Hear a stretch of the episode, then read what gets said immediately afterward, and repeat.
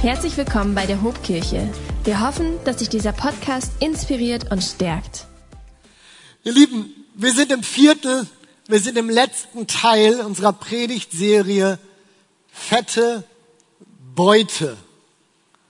Und bevor wir nächste Woche unser Jubiläum feiern, ich hoffe, ihr habt da schon richtig Lust drauf, ihr seid schon angemeldet oder habt zumindest vorzukommen, ähm, und vielleicht an diesem Punkt nochmal wirklich die herzliche Einladung, nächste Woche bei unserem Jubiläum, unserem 90. Jubiläum mit dabei zu sein. 90 Jahre wird die alte Dame Hobkirche. Das wird richtig gut am Samstag. Vielleicht haben wir kurz mal den Ablauf hier. Haben wir den gerade parat? Schaut mal hier. Ab Samstag ab 12 Uhr, da haben wir die erste Session. Unser lieber Senior Pastor Andy ist wieder mit uns nach seinem Sabbatical. Ich freue mich riesig auf die Impulse, die er hat, was er da mitgebracht hat.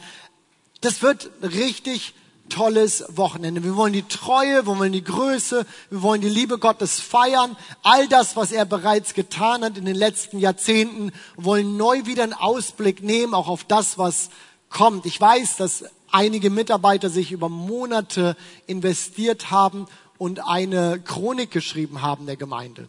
Das wird richtig was Besonderes. Ich weiß noch, ich habe das in Auftrag gegeben. Ich habe gesagt, lass uns das mal machen. Es gibt, wer von euch, einige kennen das bestimmt noch, unser so, so ein grünes Heftchen, die Chronik der der der Freien Christengemeinde Bremen oder die Geschichte. Es war so ein so, so, so ein kleines Heftchen, ich glaube zum 50-Jährigen oder zum 75-Jährigen. Ich dachte, es wäre doch schön, wenn wir ähm, das nochmal erweitern und ergänzen. Ja, Jetzt ist dann 240 Seiten langes Buch draus geworden. Ähm, und das, ich habe so viel, ich bin schon eine ganze Weile jetzt hier in der Kirche, ziemlich genau 39 Jahre. Und ich selbst habe so viel gelernt nochmal über uns als Kirche. Ich, ich bin wirklich beeindruckt von dem, was Gott gemacht hat in den letzten 90 Jahren. Kann das wirklich nur empfehlen. Nächstes Wochenende wird das Ganze rauskommen. Es wird äh, ein richtig tolles God of Generations, so heißt ja unser Motto für die Konferenz, ein T-Shirt geben. Ich weiß gar nicht, ob ich das schon äh, spoilern durfte. Susa guckt mich böse an. Äh, das wird auch richtig schön. Aber na natürlich wollen wir vor allem, wollen wir uns nochmal wieder neu vor Augen führen, wie treu, wie gut Gott ist. Wie sehr er durch die Generation gewirkt hat, die schon vorangegangen sind. Das wollen wir wertschätzen, denn natürlich, es ist ja so, in all dem, was heute passiert, wo wir heute stehen, mit einem schönen Gebäude, mit mehreren Standorten, mit vielen hunderten Menschen, die zusammenstehen, die zusammenkommen, das alles baut ja auf, auf, auf, auf den Schultern derer, die uns vorangegangen sind. So wie, so wie Paulus im ersten Korintherbrief sagt, es ist nicht so wichtig, wer pflanzt und wer begießt. Wichtig ist alleine der Gott, der für das Wachstum sorgt. Und auch in diesem Wissen, in diesem Bewusstsein heraus wollen wir ehren, wollen wir nochmal schauen auf das, was uns vorangegangen ist und dann eben den Blick wieder richten auf das, was als nächstes kommt. Ich glaube, dass dieses Jubiläum ein richtig toller Doppelpunkt auch in unserem Gemeindeleben sein kann. Ein Doppelpunkt, in dem wir uns bewusst sind, davor war was, aber es geht auch noch wieder weiter. Bevor wir nächste Woche aber Jubiläum feiern, ich muss mal gerade gucken, dass ich den Bogen hier wieder kriege, bevor wir Jubiläum feiern, wollen wir in dieser Woche nochmal ganz bewusst schauen auf das, was wir in den letzten Wochen gelernt haben, was wir, was, was wir uns mitgeben wollten und vielleicht ganz praktische Punkte mitnehmen. Wir sollen uns ja freuen, das ist ja der, der Leitvers, den wir auch für dieses ähm, für diese Predigtserie Fette Beute haben. Wir sollen uns ja freuen über Gottes Wort wie einer, der fette Beute macht.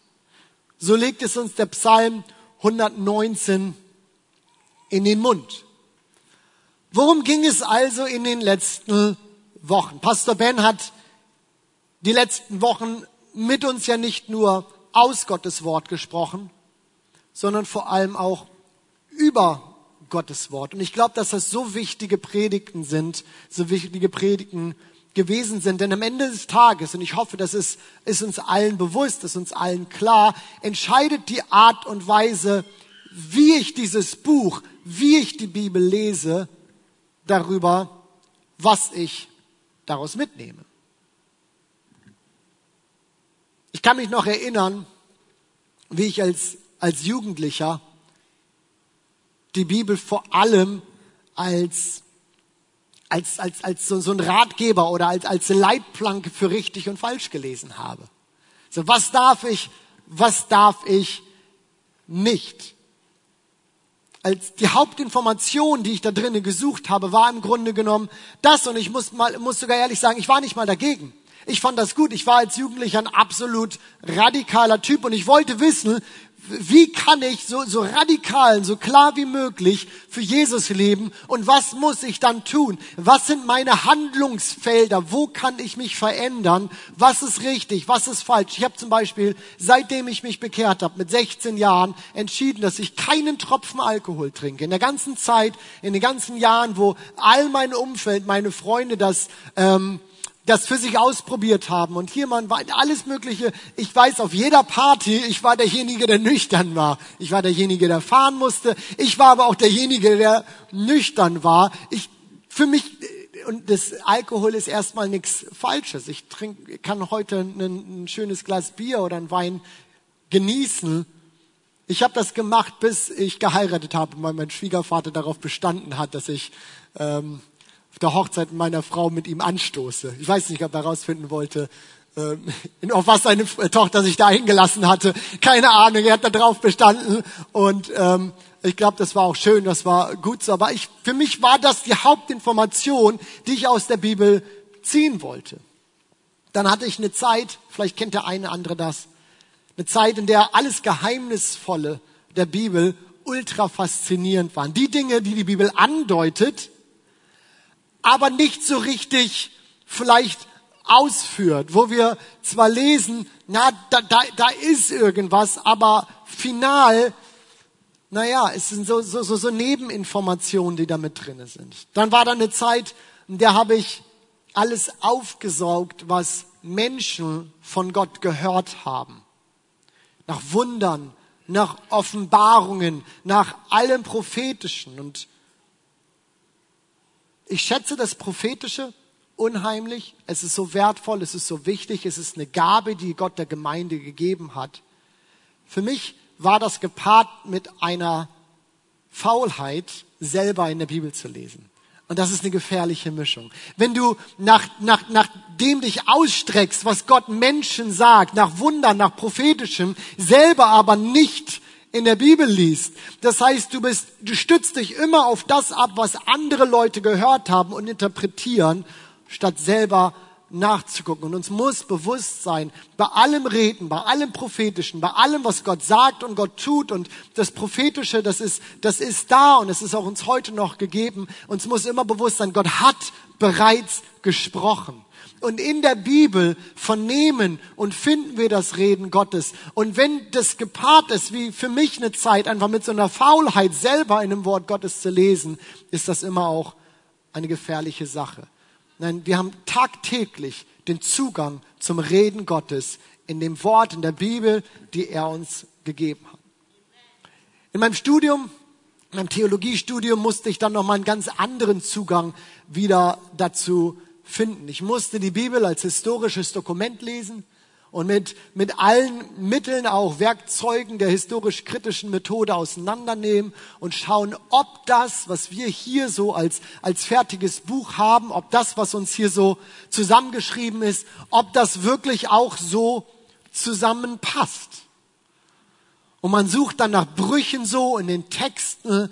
Man findet dann Worte bei Paulus, die er nur dieses eine Mal sagt. Und dann fragt man sich, kann es sein, dass ein Autor in so vielen Worten, die er schreibt, nur einmal dieses Wort benutzt? Na, das muss doch jemand anderes dazu geschrieben haben.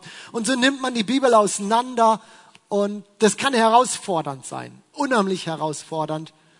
Ich für mich selber musste den Weg finden, auch in dieser Zeit, dieses Wort, die Bibel ganz neu wieder als, als Gottes Reden, auch als Gottes Wort für mich zu erkennen und für mich zu begreifen. Und ich selber habe ganz viel daraus gelernt und habe wieder ein ganz neues Vertrauen und Selbstbewusstsein entwickelt, zu sagen, ja, ich, ich weiß um die verschiedenen Fragen, die man an die Bibel stellen kann. Ich für mich habe herausgefunden, für mich bin zu der Entscheidung gekommen, im Wissen des Ganzen, dass ich der Bibel vertrauen kann. Dass ich vertrauen kann, dass Gott von Anfang bis zum Ende, vom Reden bis zum Zusammenstellen der Bibel, auch als, als, als Buch, als, als, als Kanon, wie wir ihn heute hier haben, dass er seine Hand darüber gehalten hat und der Heilige Geist darüber gewacht hat, dass das, was wir hier haben, das ist, von dem er möchte, dass es bis heute noch zu uns spricht. Ich glaube, es gibt tausend verschiedene Brillen, durch die wir diese Bibel lesen können. Ein paar habe ich euch gerade erzählt, was auch ein bisschen meine Reise so gewesen ist. Verschiedene Blickwinkel, die ich auch immer wieder auf die Bibel finden musste. Doch ich würde sagen, dass die beste, dass die segensreiche die ist, die Pastor Ben uns letzte Woche vorgestellt hat. Und das ist auch die Brille, wenn ich jetzt mal so bildlich spreche, die Brille, durch die die Bibel selbst sagt, dass sie dadurch gelesen werden will. Nämlich, dass, dass das, was wir hier finden, dass das kein Programm ist, dass es auch kein Regelwerk ist, sondern dass es von Anfang bis Ende um Jesus Christus geht. Dass es von Anfang bis Ende um die Heilsgeschichte Gottes mit uns Menschen geht. Es geht, es geht in diesem Buch um Jesus. Und wir müssen all das, was hier drinnen steht, auch immer aus diesem Blickwinkel lesen. Wenn du die Predigt letzte Woche von Ben irgendwie verpasst hast, meine Empfehlung, hör die unbedingt nochmal an. Ben erzählt das und erklärt genau, warum das so ist. Ich will heute die ganze Predigt hier nicht nochmal wiederholen. Aber das, was wir hier haben, das ist das Zeugnis von Jesus. Gleichzeitig offenbart sich Jesus in diesem Buch immer wieder und er spricht durch die Bibel zu uns. Doch wird uns dieses Wissen hier, wird uns dieses Wissen darum nicht weiterhelfen, solange ich nichts damit tue. Solange wir das nicht aufschlagen und nachlesen. Vielleicht ein kleines Beispiel, an dem ich das festmachen kann. Ich habe mir vor einigen Wochen ein Fahrrad gekauft. Wer mich ein bisschen kennt, kleiner Offenbarungseid. Ich bin bis zum heutigen Tag noch nie im Fitnessstudio gewesen, auch wenn mein WhatsApp-Status das ähm, suggeriert.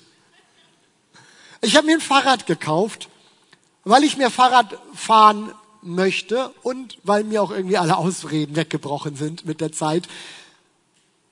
Und ich weiß, dass Fahrradfahren gesund ist. Viel an der frischen Luft sein, mehr an der frischen Luft sein, das ist gesund.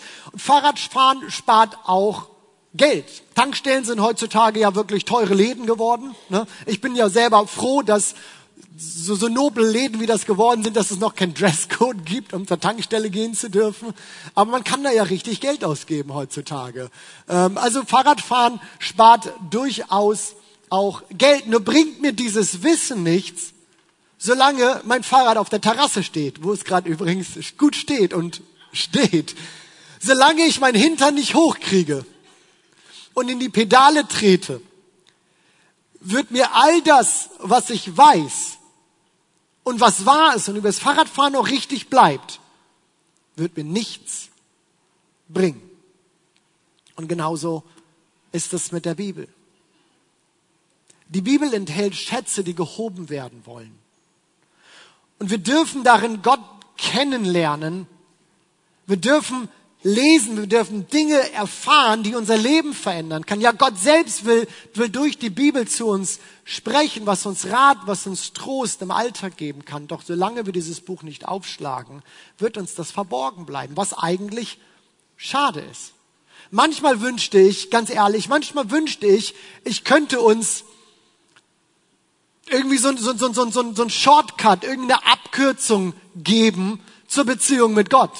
Irgendwie so, so eine Premium Partnerschaft, Code, irgendwas, was uns das Ganze vereinfacht. Wer wünschte sich manchmal, das Leben würde so funktionieren? Du brauchst nur die richtigen Connections, dann kriegst du irgendwie so einen Premium Partner Code und das Leben wird auf einmal einfacher. Ganz ehrlich, ich habe ihn nicht. Und ich glaube, es wird ihn auch nie geben. Denn hat irgendjemand von uns schon mal versucht, Beziehungen abzukürzen? Irgendjemand?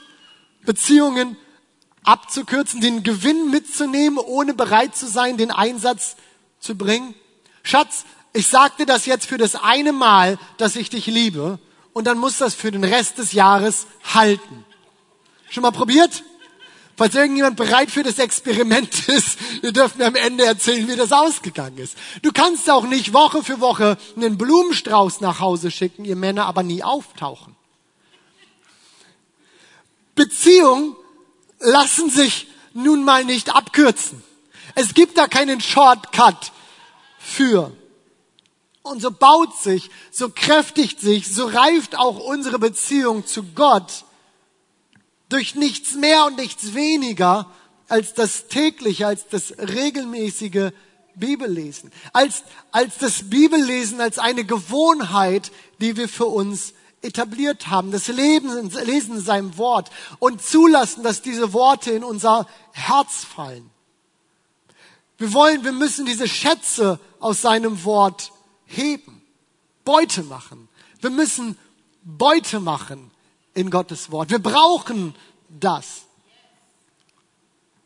Und wir müssen uns dabei nicht mal so sehr an diesem Beute machen aufhängen. Die Bibel hat so viele verschiedene Bilder, die sie benutzt, die sie uns beschreibt, aus gutem Wissen, weil wir manchmal verschiedene Bilder brauchen, um Dinge zu verstehen. Aber es gibt so viele Bilder, die die Bibel benutzt über das Bibellesen. Komm, ich bringe jetzt mal ein paar Beispiele mit. Da ist Gottes Wort, das ein Spiegel ist.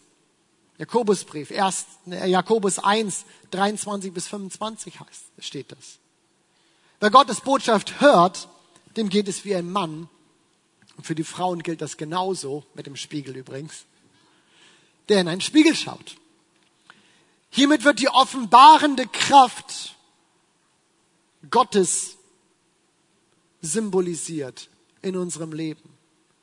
In diesem Vers heißt es gleichzeitig dann aber auch weiter, dass dieser Spiegel uns nicht verändern wird, solange wir da was nichts damit machen.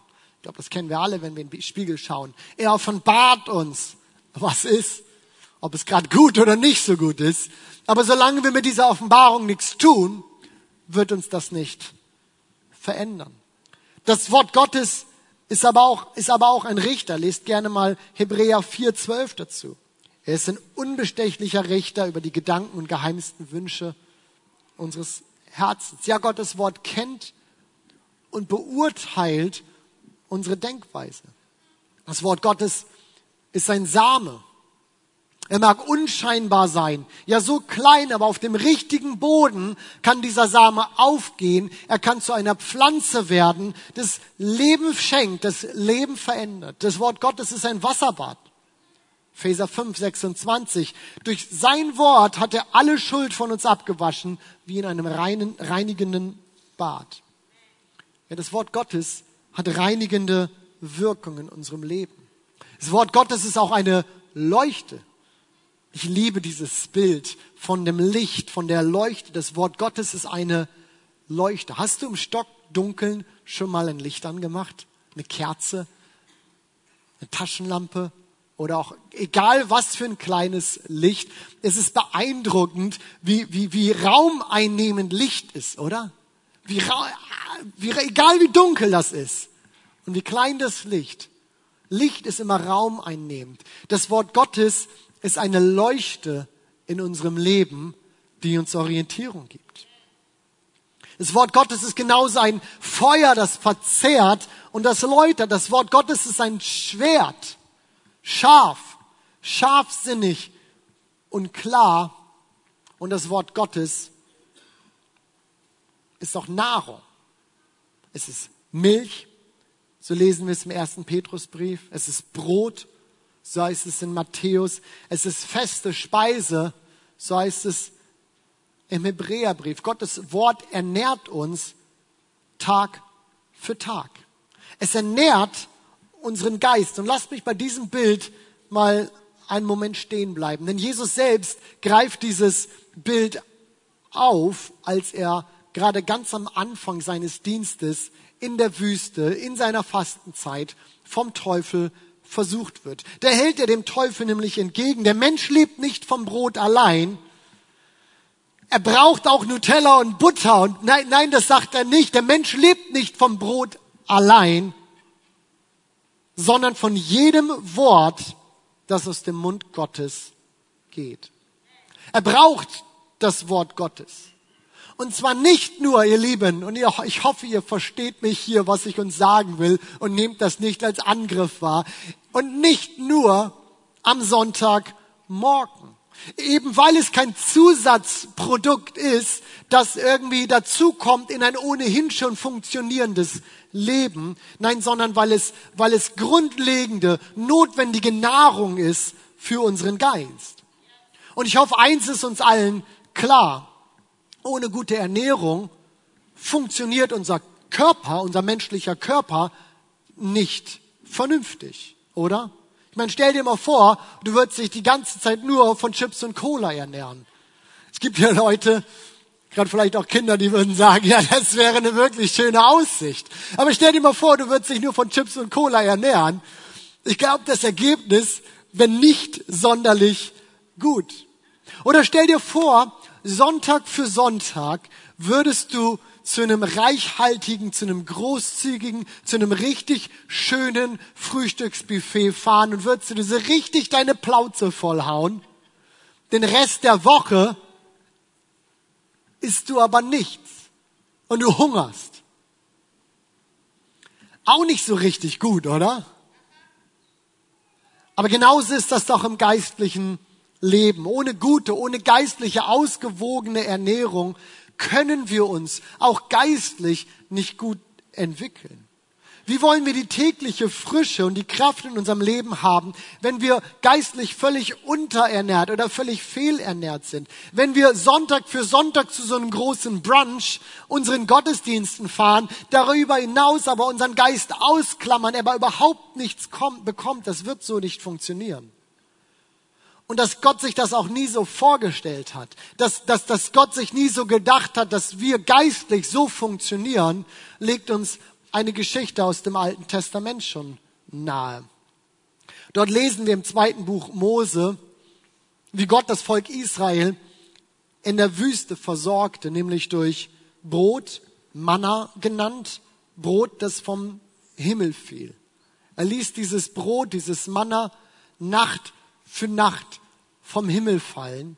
Und an jedem Morgen konnten die Israeliten dieses Manna aufsammeln. Sie hatten immer genug. Es war immer da und sie konnten essen.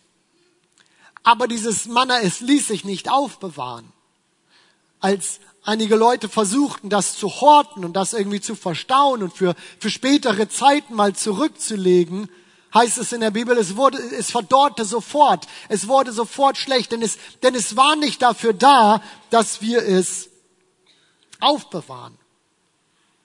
Und warum bringe ich diese zwei Dinge jetzt gerade mit in Verbindung? Weil Jesus sich in seiner Wüstenzeit hier, in dem, was er dem Teufel hier entgegenbringt, genau auf diese Geschichte bezieht. Denn über diese Geschichte heißt es im fünften Mose, dadurch wollte ich Gott euch zeigen, dass der Mensch mehr als nur Brot zum Legen braucht. Er lebt auch von jedem Wort, das aus dem Mund des Herrn kommt. Ja, Gott wollte sein Volk lehren, ihn zu vertrauen. Er wollte ihnen zeigen, er wollte, dass sie erkennen, dass sie, dass sie mehr brauchen als nur Dinge, die sie vielleicht rein körperlich brauchen. Er wollte ihnen zeigen, dass sie zum Überleben ein Vertrauen auf ihn brauchen, dass sie immer wieder was von ihm brauchen, dass es nicht nur was selbst geschaffen ist, sondern dass es etwas ist, was sie von ihm bekommen, das sie zum Leben brauchten. Ja, wir könnten sagen, es war der Hunger, es war der Hunger dieses Volkes, der das Volk Israel lehrte, Gott zu vertrauen. Zu vertrauen, dass sie durch die Wüste kommen. Und ich glaube, so viel verändert hat sich eigentlich gar nicht. Auch wir kommen ohne Hunger auf das Wort Gottes, nicht durch unsere Wüsten. Wir brauchen diesen Hunger, diesen, diesen, diesen Antrieb immer wieder zu Gottes Wort hin.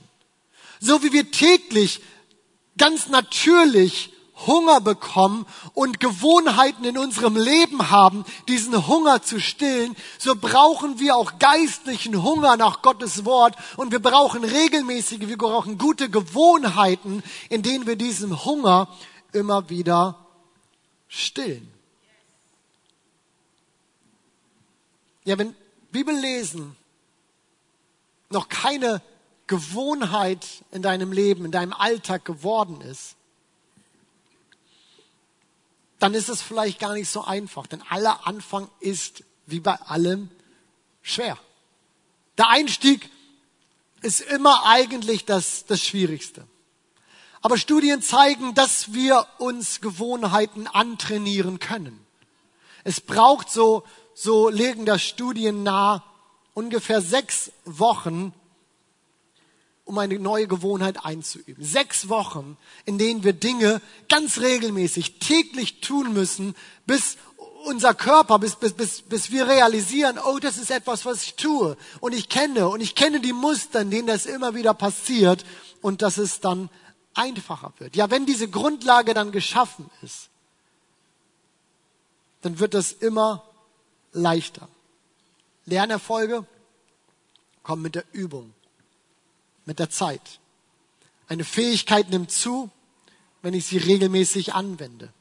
Und was beim ersten Mal vielleicht noch super schwierig und schwer war, es wird beim hundertsten Mal, und ich glaube, wir kennen das in anderen Sachen, irgendwann kinderleicht. Es fiel uns allen schwer am Anfang beim Autofahren, Gaspedal und Kupplung und das Ganze irgendwie zu koordinieren, oder?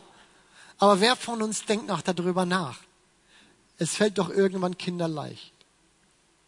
Und mir ist bewusst, dass wir hier natürlich mit sehr, sehr unterschiedlichen Voraussetzungen sehr unterschiedlichen vielleicht Bibelleseroutinen sitzen.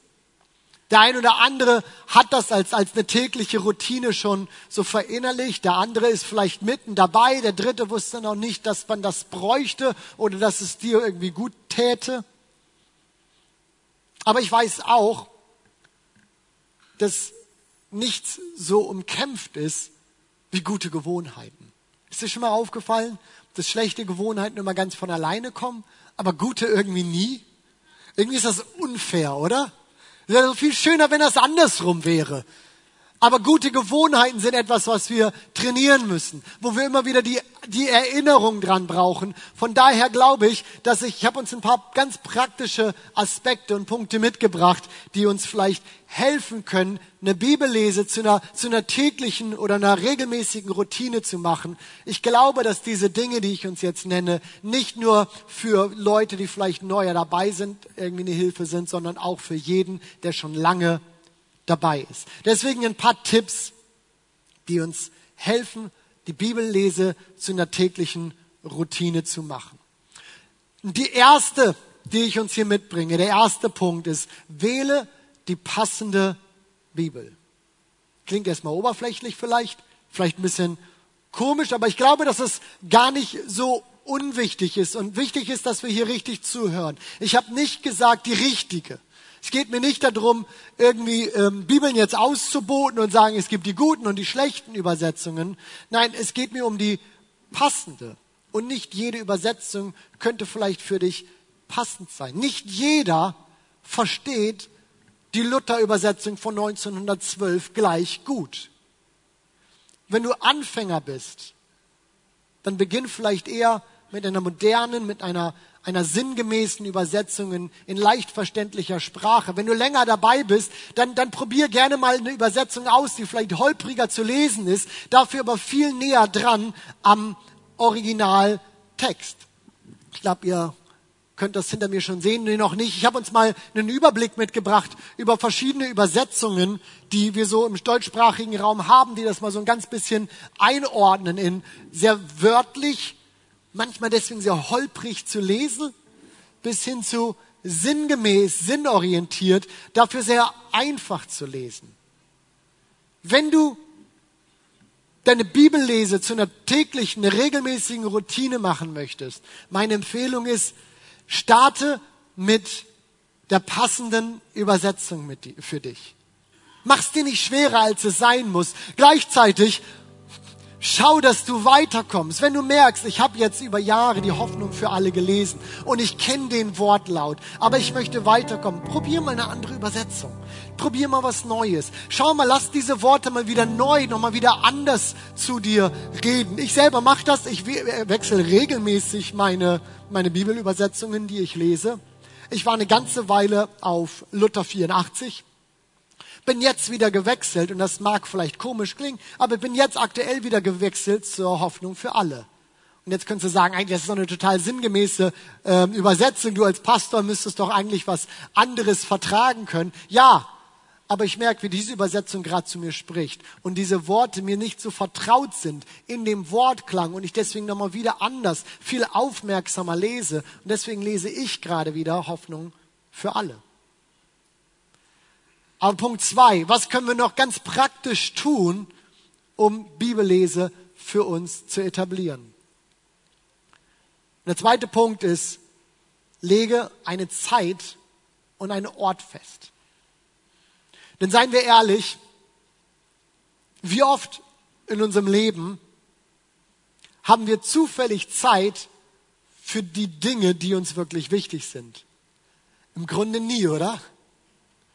Für die Dinge, die uns wichtig sind, nehmen wir uns Zeit. Selten endet mein Tag und die Stunden sind noch nicht rum. Und ich denke, was soll ich jetzt mit dem Rest machen? Mache ich die Dinge, die ich gerne tue und die mir wichtig sind?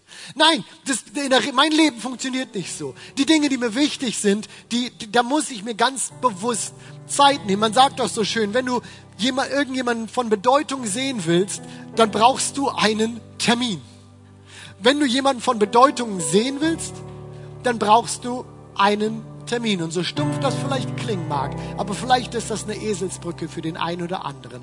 Mache einen Termin mit Gott. Reservier dir Zeit in deinem Kalender.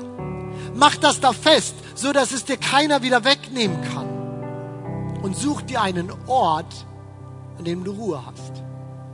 Such dir einen Ort, zu dem du für deine Bibellese vielleicht immer wieder zurückkehrst und der vielleicht damit sogar irgendwie verbunden ist.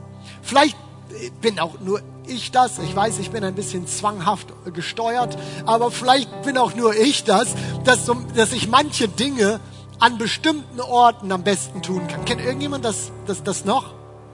Manche Dinge und ich meine jetzt nicht nur Kochen in der Küche, sondern ähm, ich meine, es gibt so manche Dinge, die kann ich an bestimmten Orten am besten tun. Zum Beispiel habe ich für mich festgestellt, ich kann lesen, kann ich am besten in einem bestimmten Café, in einem Sessel dort.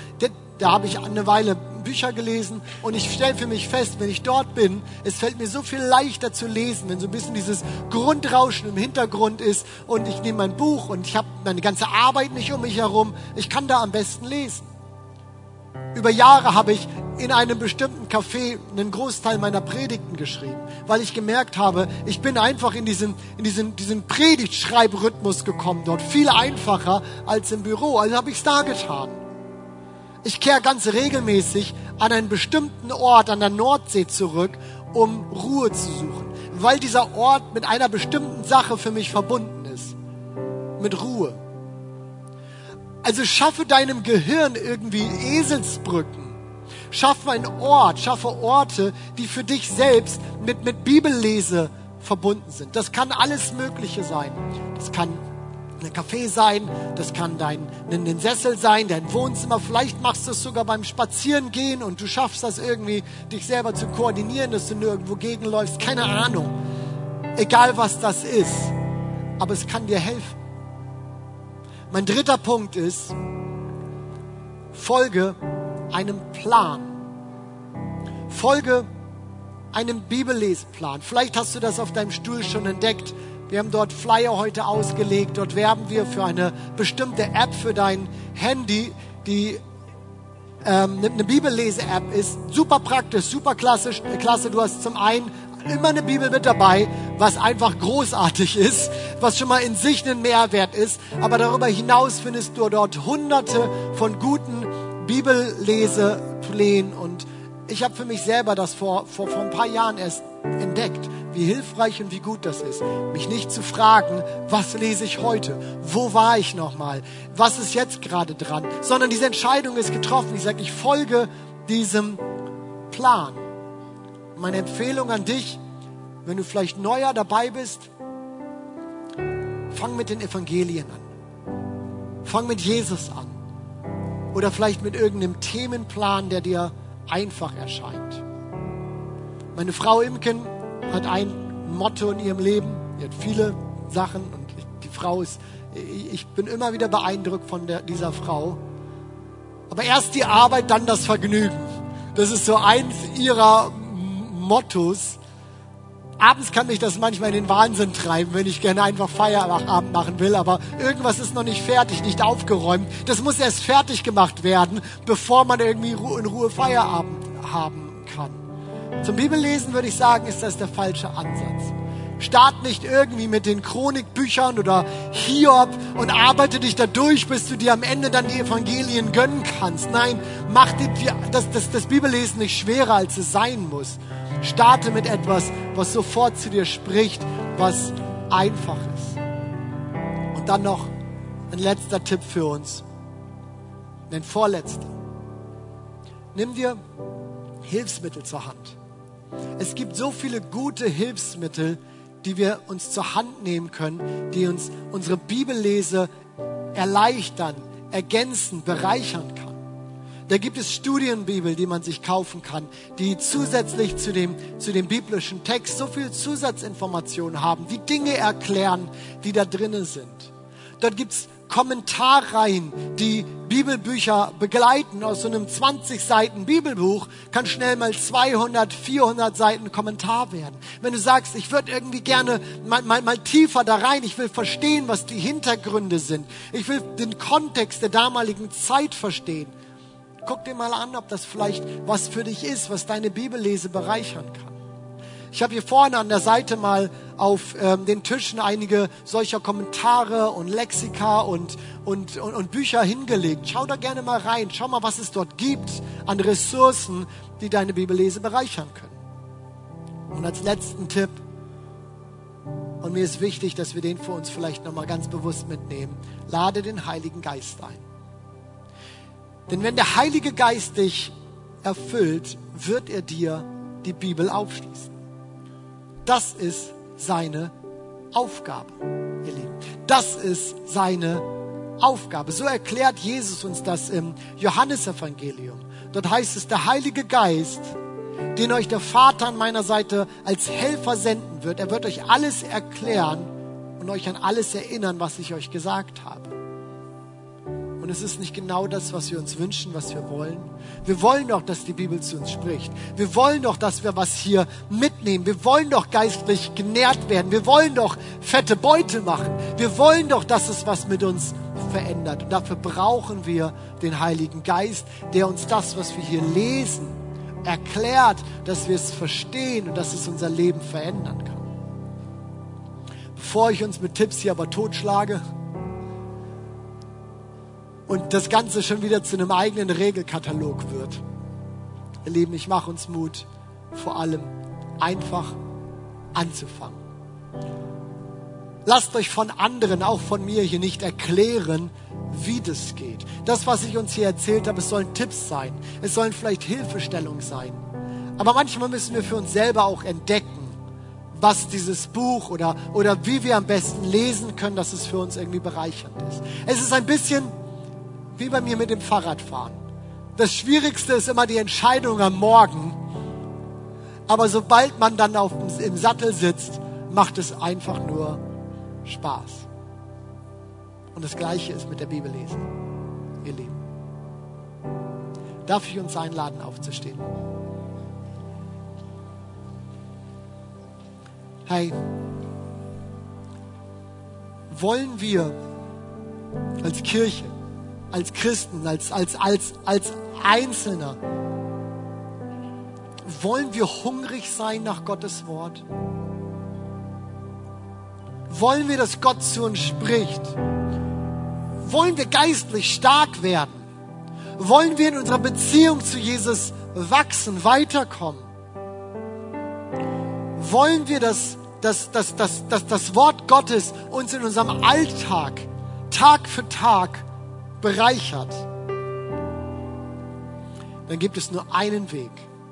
Wir schlagen unsere Bibel auf, wir lesen da drin. Und wir, wir machen etwas zu einer guten Routine, von dem wir wissen, dass es uns gut tut. So oft reden wir von Träumen, von Vision, von Plan, von, von Zielen und all das ist wichtig. Es ist so wichtig, Pläne zu haben fürs Leben, Träume zu haben, wo man hin will. Aber ich denke, wir wissen alle, einfach nur zu träumen, wird uns nirgendwo hinbringen, oder?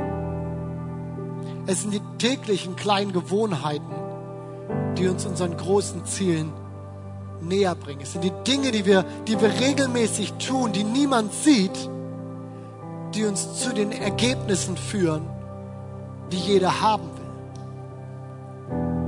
Und ich kann diesen Punkt auch am Ende dieser Predigt nicht genug betonen, als dass ich uns sage, in unserer Beziehung zu Jesus geistlich stark zu werden, weiterzukommen in unserem Glauben geht nichts, aber wirklich auch gar nichts an diesem Buch vorbei.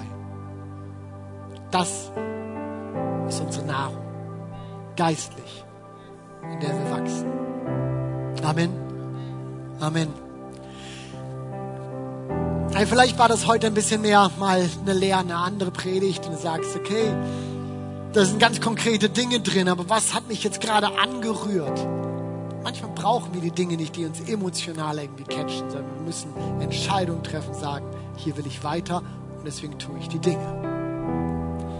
Vielleicht sitzt du aber auch hier oder stehst jetzt gerade hier und sagst, okay, wenn, wenn, wenn das die Bibel, das, das, das Reden Gottes zu uns ist, dann ist das schön und gut, aber ich kenne den Jesus dahinter, über den du gesprochen hast, gar nicht persönlich.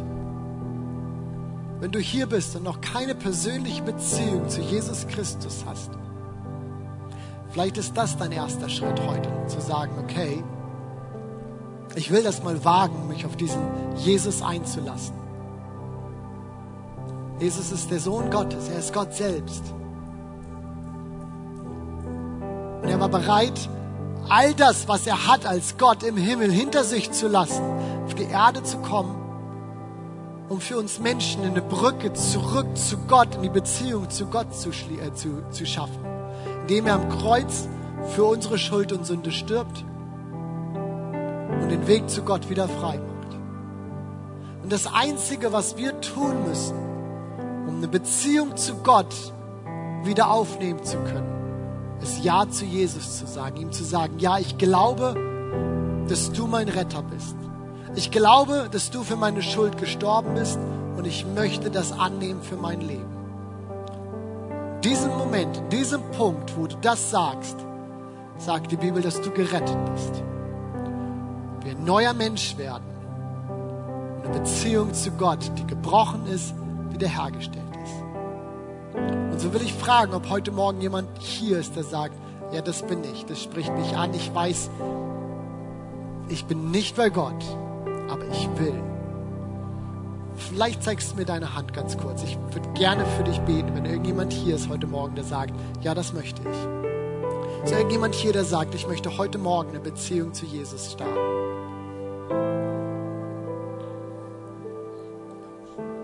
Hast du schon, sehr schön. Hey, Gemeinde, lass uns gemeinsam vielleicht im Gebet sprechen kurzes Gebet, in dem wir das gemeinsam nochmal bekennen. Und wenn du hier bist, sagst, ja, das ist meine Entscheidung heute Morgen, dann sprich dieses Gebet einfach mit.